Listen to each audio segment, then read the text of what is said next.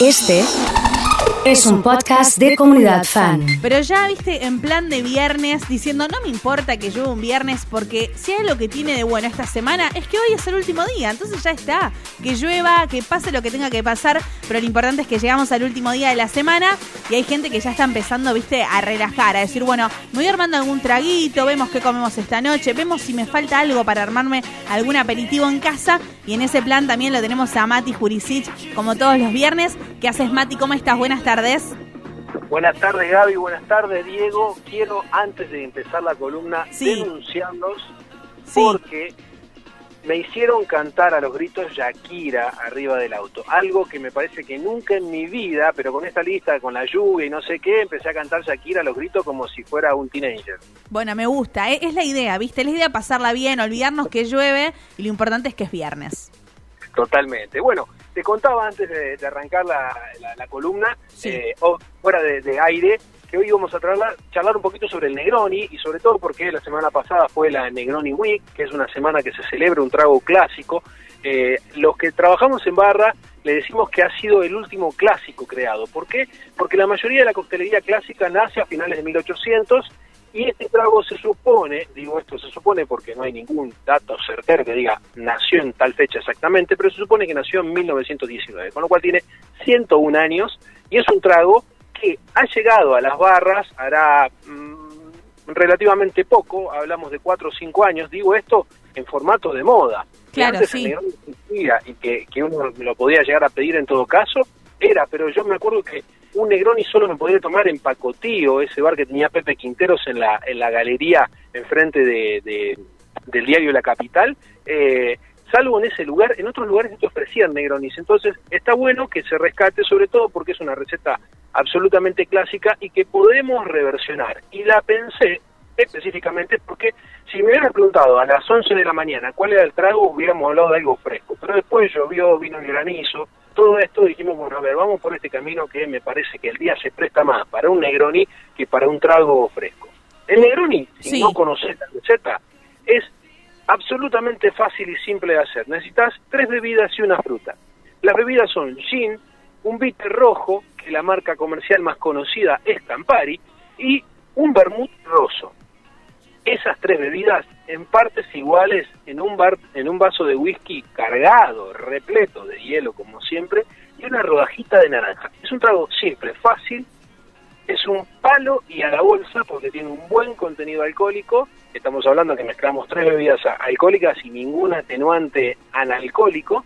Eh, y que es ideal, me parece, para un día así lluvioso, este, para celebrar. Y no, no te digo que cantar a los gritos Yakira, pero está, está como para tener un Negroni en la mano. Claro, y además lo pienso, digo, ¿no? Eh, dando, bueno, cómo se prepara, son cosas que generalmente uno tiene en casa, ¿no? Digo, un vermut, en la época que, que consumimos mucho vermut, uno tiene, Campari también, y el gin también es otra de las bebidas que eh, consumimos bastante este último tiempo, o sea que en casa quizás tenés todo esto y esta noche te armás un buen Negroni y naranja, bueno, qué sé yo, te cruzas a la verdulería o seguro en casa tenés una naranja, ¿no? Siempre, siempre ando dando vueltas. Y si no te, si no te des esas tres bebidas, eh, poder buscar alguna reversión. Yo creo que Negroni tiene dos millones de reversiones. Yo hice varias. Eh, la que más, digamos, celebré en su momento fue hace unos cinco años atrás, cuando eh, de la mano de mm, Juan José Campanella se inició una campaña que se llamó, el, bueno, eh, Los Cuentos del Conde, en relación a Camilo Negroni, que era el conde al cual se crea este trago, y no solo hice una reversión de, del Negroni, sino que tuve la, posibilidad y la suerte que el equipo de Juan José grabara una serie de mini documentales de unos 7-8 minutos con 10 bartenders de todo el país. Eh, y la verdad que fue esas cosas que voy a terminar contando a mis nietos. No solo eh, me grabó un director de cine que fue Oscar eh, por El secreto de tus ojos, sino que además en un evento estuve sentado a la par de él eh, compartiendo, hoy, eso no se podría hacer, pero petaca en mano, un trago que yo había llevado en una petaca oculta en, una, en un bolsillo interno de una campera, eh, y mientras hacía mucho frío charlábamos y tomamos de ese Negroni.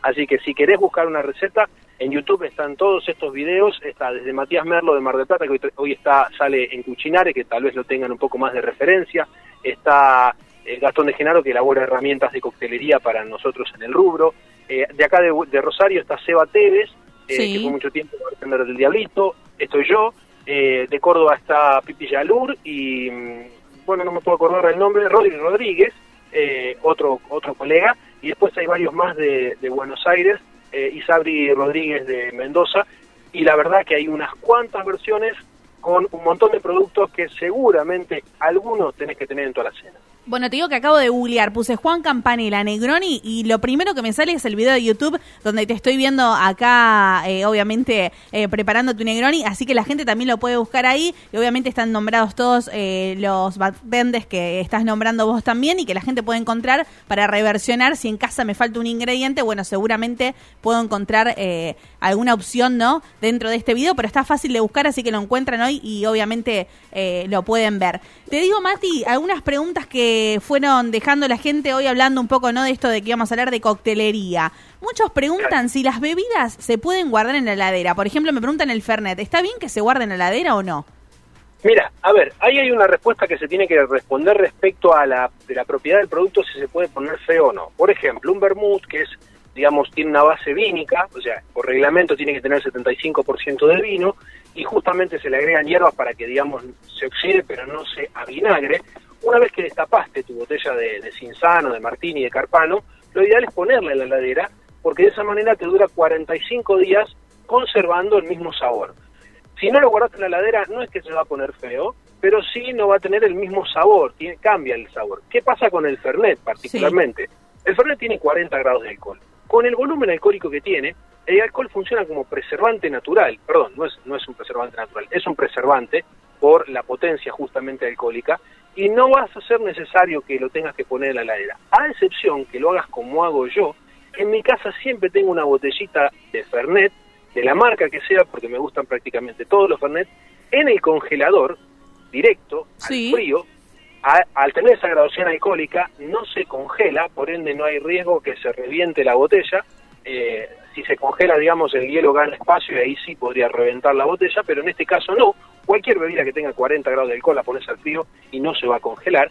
Y yo lo tomo al final del día, cuando me siento en el sillón a ver una serie de Netflix, me sirvo un vasito tipo, ¿cómo te explico la formita que tiene?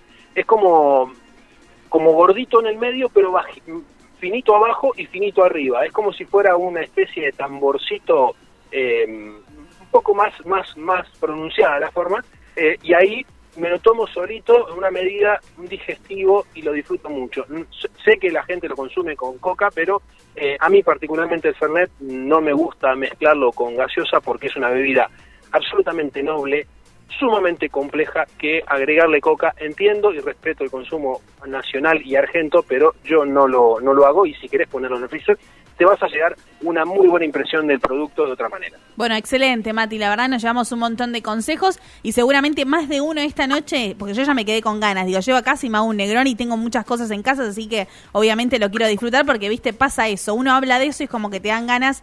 Así que vamos a seguir tu consejo del día de hoy y si te parece nos volvemos a reencontrar el viernes próximo. Por supuesto, aquí estaré. Así pasaba Matías Jurisic por Comunidad Fan.